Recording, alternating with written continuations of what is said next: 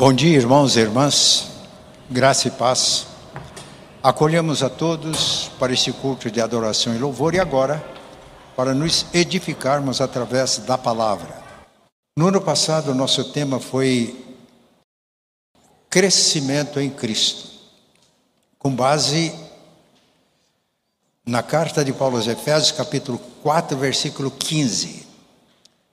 Seguindo a verdade e amor, cresçamos em tudo naquele que é o cabeça, Cristo. Neste ano, o nosso tema é santificação. Os irmãos já percebem que estamos projetando desde o domingo passado santificação. Santificação está relacionado também com crescimento. Então, nós vamos dar continuidade, enfatizando o nosso crescimento em Cristo. O texto da mensagem de hoje é o que está aí. Então todos nós podemos ler o texto. Vamos ler todos juntos? Segui a paz com todos e a santificação, sem a qual ninguém verá o Senhor. Na tradução NNA, Nova Almeida Atualizada, diz: procurem viver em paz com todos e busquem a santificação, sem a qual ninguém verá o Senhor. Procure viver em paz com todos e busque a santificação, sem a qual ninguém verá o Senhor. E o tema da nossa mensagem hoje é este: a bênção e o desafio da santificação. Por que, que a bênção por que, que a santificação é uma bênção? Porque nós somos santificados pela graça de Deus, não é pelos nossos esforços. As doutrinas da nossa igreja dizem que a santificação é obra da livre graça de Deus, pela qual os nossos pecados são perdoados e habilitados a morrer cada vez mais para o pecado e a viver para a retidão. Então a santificação é uma graça, é um presente de Deus para nós. É um desafio, porque as doutrinas da nossa igreja ensinam que nós devemos fazer uso diligente de todos os meios por meio dos quais a graça opera. Nós vamos ver isso também. A santificação é uma bênção, a santificação é um desafio. Quando Paulo escreve as suas cartas, ele se dirige, por exemplo, aos santos que estão em Corinto. Havia problemas na igreja de Corinto. Se a gente ler atentamente as duas cartas, vamos perceber isso. No entanto, Paulo se dirige aos santos que habitavam em Corinto, da mesma forma aos santos de Roma, de Éfeso. A cultura popular no nosso país às vezes atrapalha a nossa compreensão de santos. Santo é aquele que é canonizado, colocado no altar para ser venerado ou adorado. Santo deve, santos estão todos aqueles que creram em Jesus e foram regenerados pelo poder do Espírito Santo. A Bíblia diz que nós somos raça eleita, somos o sacerdócio real, somos uma nação santa, somos um povo de propriedade exclusiva de Deus, com a finalidade de de proclamar as virtudes daquele que nos chamou das trevas para a sua maravilhosa luz. Ou somos santos ou somos mundanos. Ou somos santos ou não somos nada.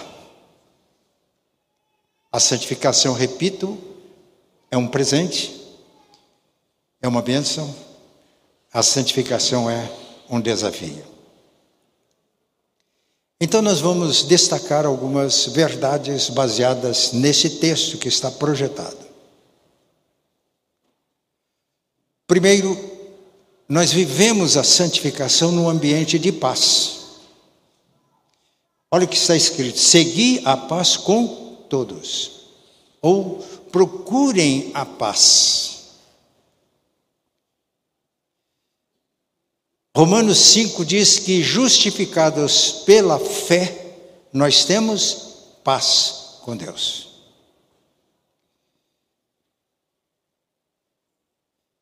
E quando temos paz com Deus, nós temos paz interior. A reconciliação com Deus, mediante a justificação, resolve os nossos conflitos interiores. E esta bênção de Deus vai se refletir nos nossos relacionamentos como irmãos em Cristo. Temos paz com os nossos irmãos. Isso vai refletir nos nossos relacionamentos no mundo. Nas bem-aventuranças, Jesus afirmou: Bem-aventurados os pacificadores, porque serão chamados filhos de Deus.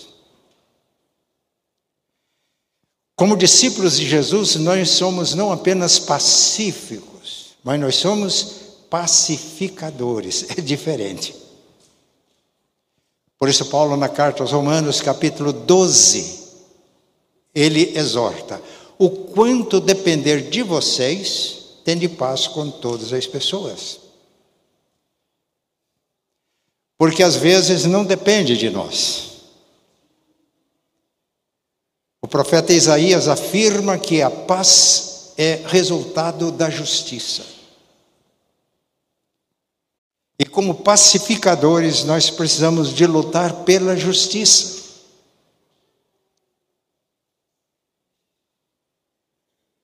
Na carta de Paulo aos Coríntios, ele diz: aquele que não cometeu nenhum pecado, Deus o fez pecado por nós, referindo-se a Cristo para que nele, em Cristo, fôssemos feitos justiça de Deus. E Jesus exorta: busque em primeiro lugar o reino de Deus e a sua justiça, e as demais coisas serão acrescentadas. Vou assistir a um filme muito interessante, baseado em fato real, de um líder do sul da África que lutava contra a segregação racial no seu país. Era um pacificador. Mas enfrentou muitos problemas. Ele foi morto por causa da sua luta. E quando ele foi acusado por transgredir as leis do seu país, porque a segregação racial era legalizada, e a acusação é que ele quebrava as leis. E que a, o trabalho dele, a liderança dele, gerava confrontos, violência. Diz bem, é possível haver confronto sem violência. Por exemplo, nós estamos em posições diferentes nesse tribunal. Eu estou confrontando leis injustas do meu país. E como o senhor representa o Ministério Público, nós estamos nos confrontando, mas sem violência. Argumento forte. É assim que devemos ser. Viver a santificação num ambiente de paz, mas uma paz que seja fruto da justiça. E por isso nem sempre nós conseguimos viver em paz com todos, mas quando houver necessidade de, de luta, de confronto, que tudo isso seja motivado pelo amor que Deus derrama nos nossos corações. Que essa luta gere situações em que haja justiça e que traga uma paz duradoura. Na década de 60, eu fui impactado por leitura de pronunciamentos de Martin Luther King. Num artigo que foi publicado numa revista, Ele dizia, ou ele citava os evangelhos, dizendo que Jesus nos enviou como ovelhas para o meio de lobos. Parece que, nem, parece que Jesus não gosta de nós. Mandar ovelhas para o meio de lobo. Mas aí Jesus faz uma exortação. Sejam simples como as pombas, coração limpo, cheio de amor, mas prudentes como as serpentes. Ele dizia: essa passagem da Bíblia nos desafia a termos uma mente lúcida, penetrante, capaz de perceber situações disfuncionais, injustas, lutar por elas, aliado a um coração terno, piedoso, cheio de amor. Precisamos de viver a santificação no ambiente de paz. E que Deus nos conceda a sua graça para no mundo que vivemos dividido, polarizado, nós sejamos pacificadores. Não apenas pacíficos, mas pacificadores, artífices da paz. A segunda verdade que esse texto nos ensina é que nós devemos buscar a santificação. Aqui de seguir a santificação, na NAA diz: busquem a santificação. Buscar a santificação conscientes de que a santificação é ato da livre graça de Deus.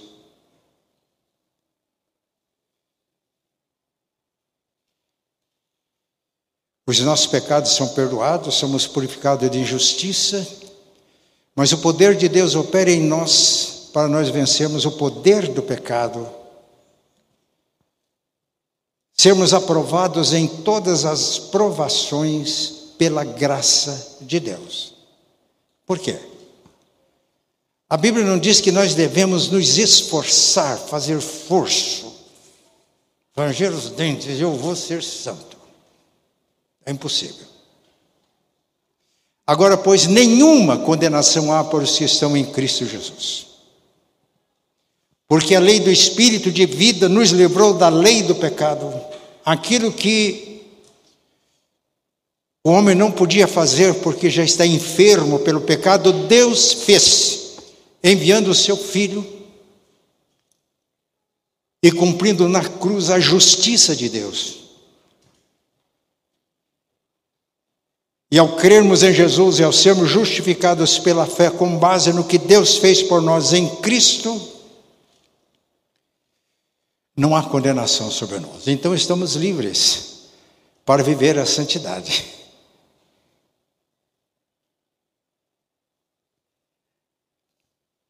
Mas a graça opera, repito, através dos meios que Deus já colocou em nossas mãos.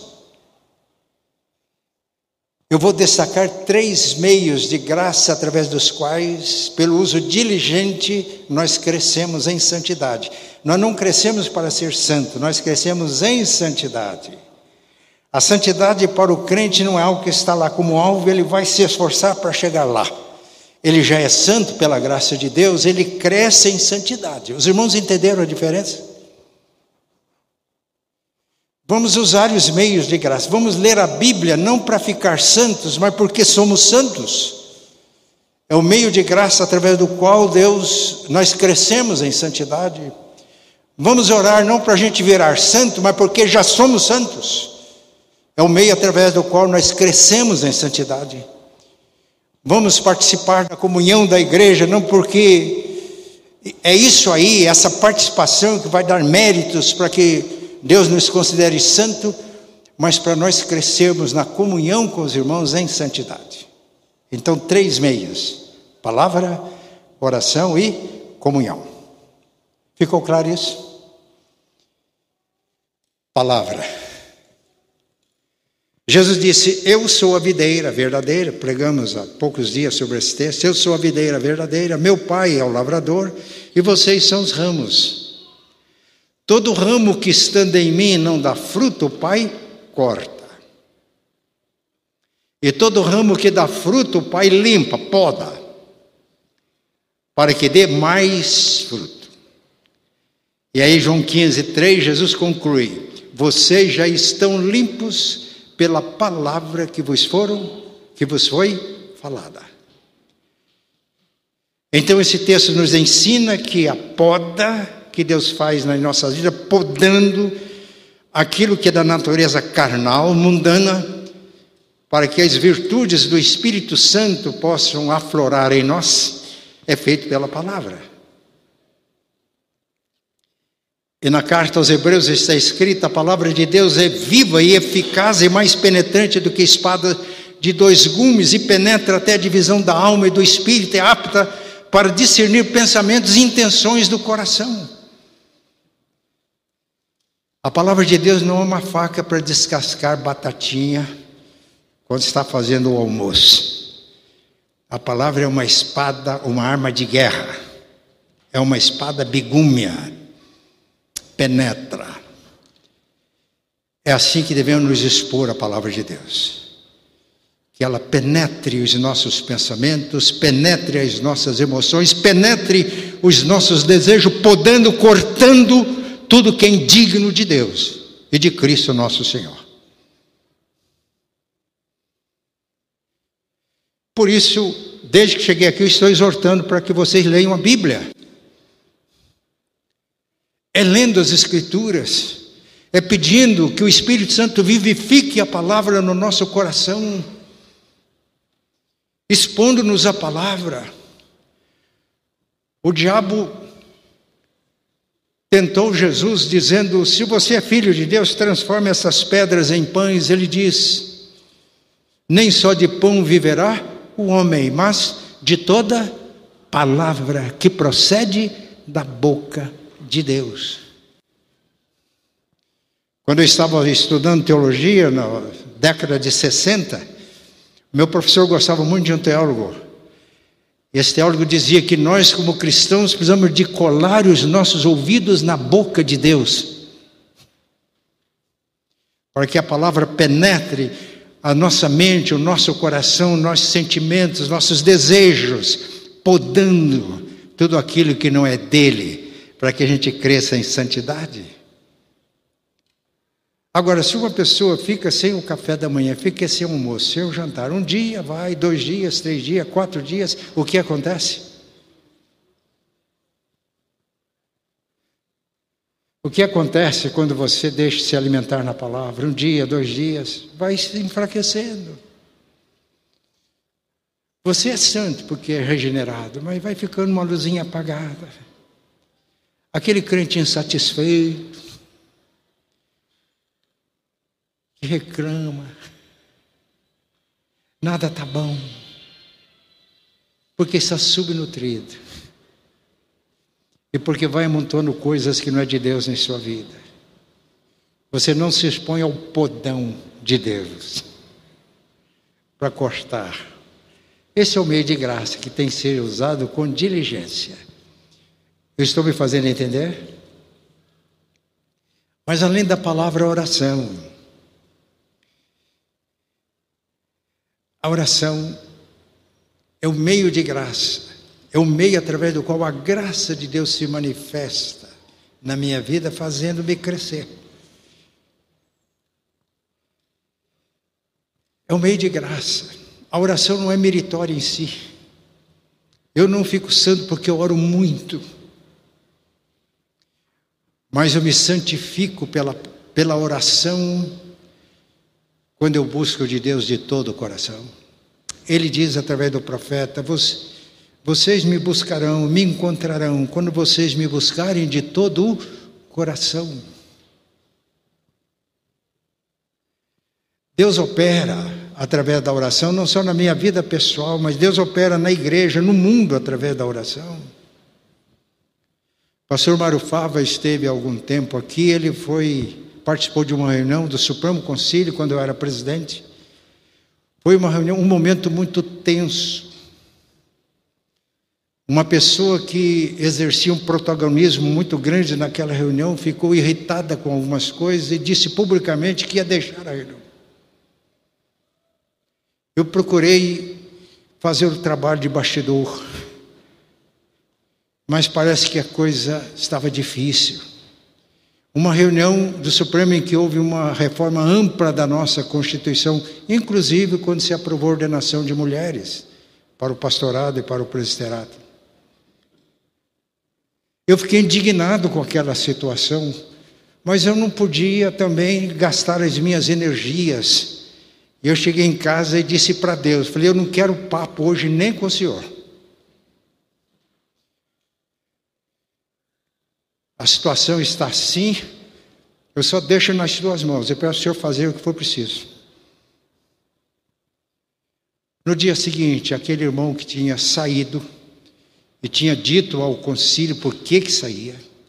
E quando eu fui conversar com ele, ele teve palavras muito fortes comigo.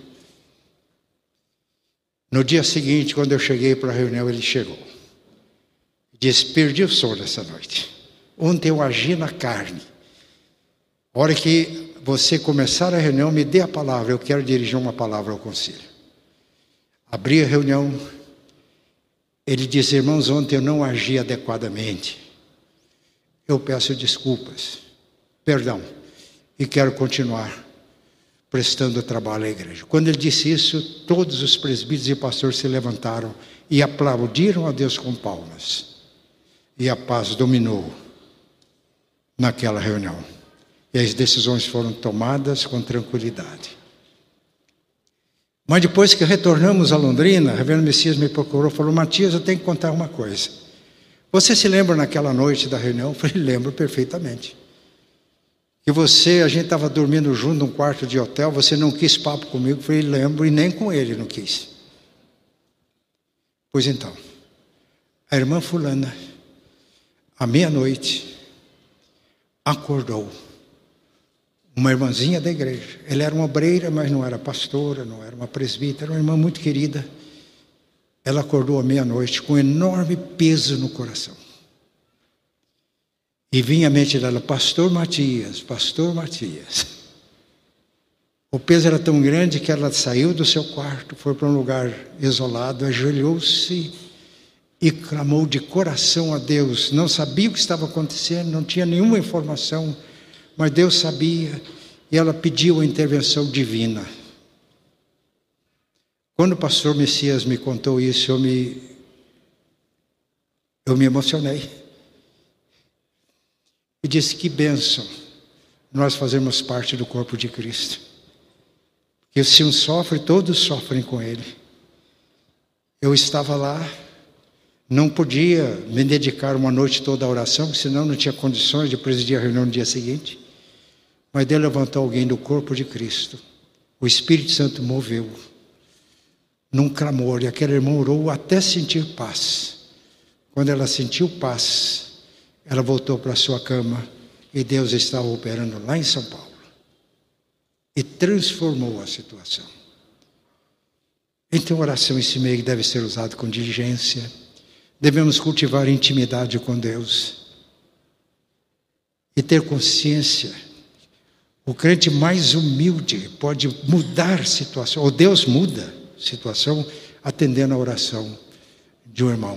É assim que nós crescemos em santidade, usando diligentemente esse meio. E o terceiro meio de graça, através do qual Deus nos santifica, é a comunhão comunhão dos irmãos.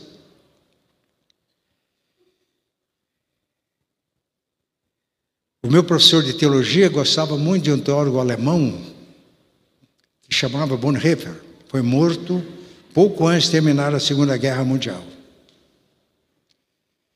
Ele escreveu um livro sobre comunhão. Eu não tive a oportunidade de ler o livro, mas eu li partes do livro. E aquilo me ajudou de uma maneira impressionante a entender o que é comunhão. Ele disse que comunhão não é um sonho. Eu já falei isso aqui. Comunhão é realidade. Se você é crente, você tem comunhão com Deus. Se você é crente de verdade, você tem comunhão com os irmãos. Não é sonho, é realidade. Pode ser que você esteja fora da realidade, é outra coisa. Mas nós devemos levar esse negócio a sério, a comunhão com os irmãos.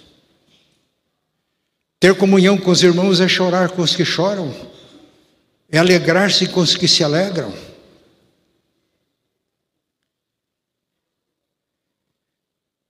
Logo que eu fui ordenado pastor, assumi uma igreja que estava em crise, em dificuldades. E o conselho é, no nosso sistema e princípio, a igreja representada.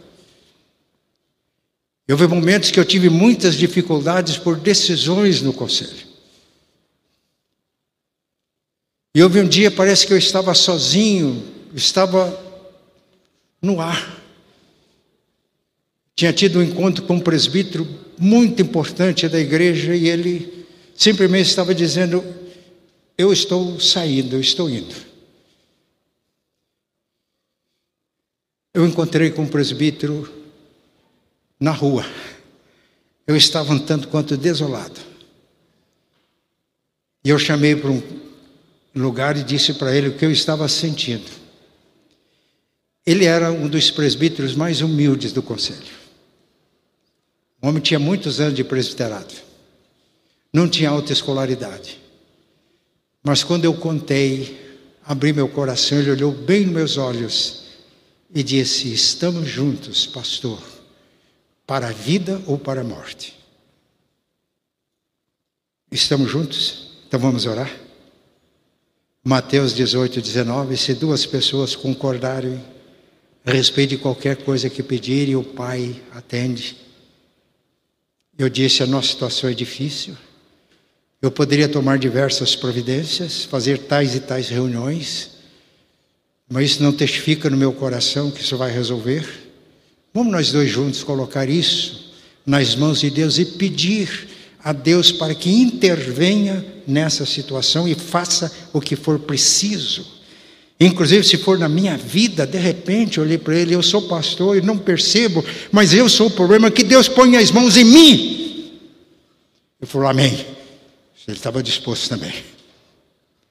E oramos. Bem, eu passaria a tarde toda contando o que aconteceu como resultado dessa oração. Os irmãos entenderam? Estamos orando? Oramos de verdade. Oramos das nossas entranhas.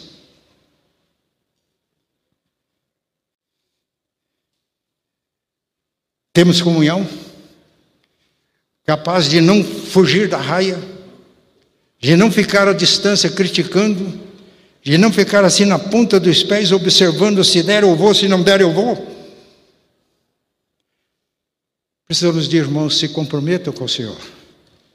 E não existe compromisso com o Senhor da igreja sem compromisso com a igreja do Senhor. A igreja é dele, não é minha. Paulo conversava com os presbíteros da igreja de Éfeso. Foi um encontro muito agradável. Mas, Atos 20, 28, ele falando para os presbíteros: Atentem por vocês mesmos e pelo rebanho sobre o qual o Espírito Santo constituiu vocês bispos, a fim de pastoreardes a igreja de Deus, não é de vocês que ele comprou com o seu sangue. Eu vi o testemunho há pouco de um pastor, disse que ele estava com um pastor mais idoso num carro e sentado no banco de trás um pastor mais jovem e conversando, ele muito animado, e ele falava assim: "Porque a minha igreja, a minha igreja, a minha igreja". E o pastor mais experiente foi se incomodando. A certa altura ele parou o carro e disse: "Jovem, me dê as suas mãos". O jovem deu as mãos e falou: Eu não estou vendo os sinais dos cravos. De quem é a igreja? Quem comprou? Qual o preço que pagou? A igreja de Cristo. A igreja não é minha. Não é da pastora Priscila, não é do pastor Cleber, não é do pastor Júnior que está chegando não é de nenhum presbítero, a igreja é de Cristo. E apesar dos problemas da igreja, ele não se divorcia da igreja.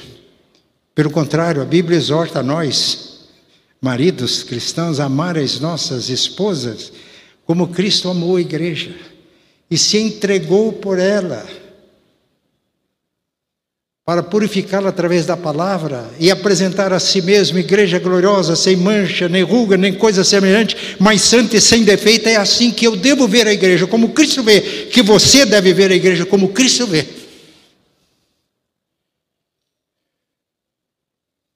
E nos comprometer na comunhão é essencial para que a gente fique santo, porque eu não consigo ser santo sozinho, sem os meus irmãos em Cristo. O dia que o pastor Messias me contou aquela experiência, eu orei assim, Pai, muito obrigado. Eu estava emocionado. Esse é o corpo de Cristo. Quem seria eu sem essa querida irmãzinha aqui da igreja? Eu já contei essa experiência, mas um dia fui procurado por uma irmã recém-convertida, uma irmã negra, quando se converteu era analfabeta, aprendeu a ler na igreja, e ela disse, pastor, eu tenho uma mensagem para o senhor. Eu disse para minha líder de célula, mas ela disse que eu tinha que compartilhar com o senhor, mas ela estava com medo enorme de transmitir uma mensagem para o pastor da igreja. Ela disse, pastor, o senhor não me conhece. Ela era nova na igreja, uma igreja relativamente grande.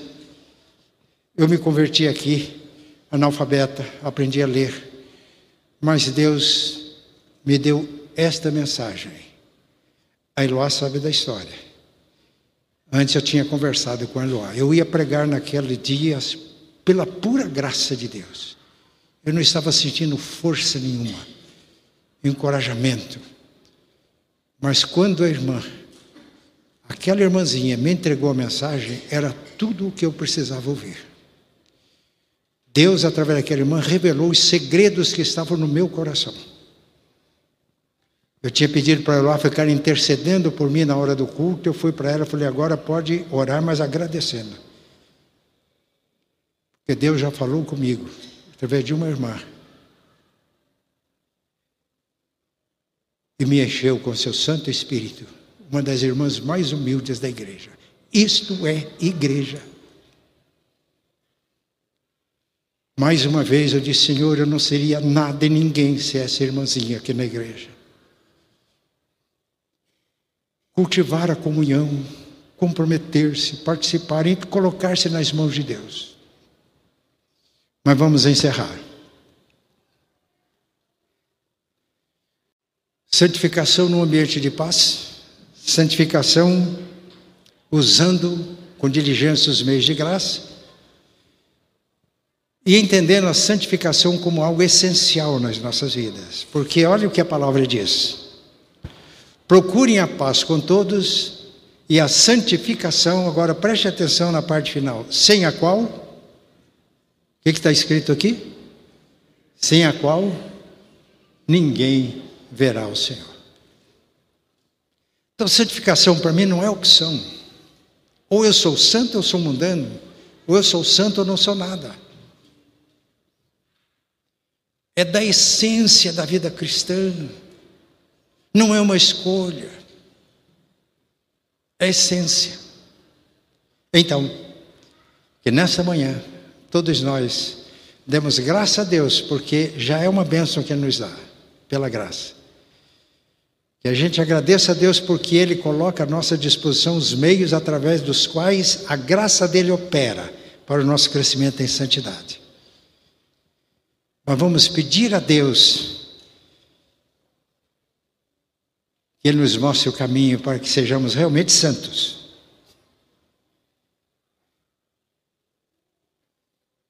E eu vou encerrar contando uma história que aconteceu lá no norte do Paraná. Tinha um pastor pioneiro na cidade, pioneiro na região. Um apóstolo no sentido de ser alguém que lançou as bases do trabalho da nossa igreja na região. Mas o tempo foi passando, ficou doente, cego. Mesmo cego, ele não deixava de trabalhar. E um dia ele foi fazer visita no hospital e foi na área das crianças, pediátrica. Ele estava cego, mas o pastor, mais jovem, o conduzia pelo braço. E ele foi visitando as crianças sem poder ver, estava cego, mas, como sempre ele viveu assim, ele estava de terno, gravata, tem um lencinho bem colocado aqui. Sempre sempre se, se procedeu assim. E à medida, e quem me contou isso foi o pastor que estava com ele. Ele disse que ele estava andando, de repente uma criança ficou olhando para ele, e como a dizer: Olha Jesus, olha Jesus, eu estou vendo Jesus. Aí o pastor mais jovem, solista, chegou para a criança e falou: Não é Jesus, mas é um servo de Jesus. E a criança olhou bem, ficou olhando e falou: Mas que parece, parece.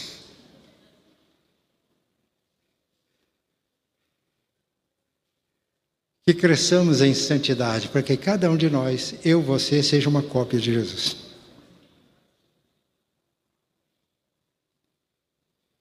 E seja uma bênção para as crianças, para os adolescentes, para os jovens, para as pessoas com as quais convivemos.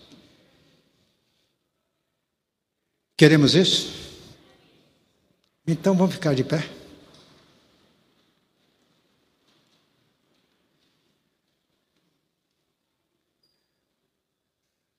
Às vezes eu peço aquele gesto de Jesus. Diz que Jesus levantou as mãos e os olhos para o céu. Vamos fazer isso agora?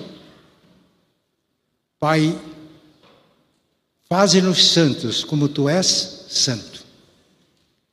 Faze de nós cópias de Jesus, para que o mundo, vendo a tua luz brilhar em nós, possa dar glórias a ti que estás nos céus.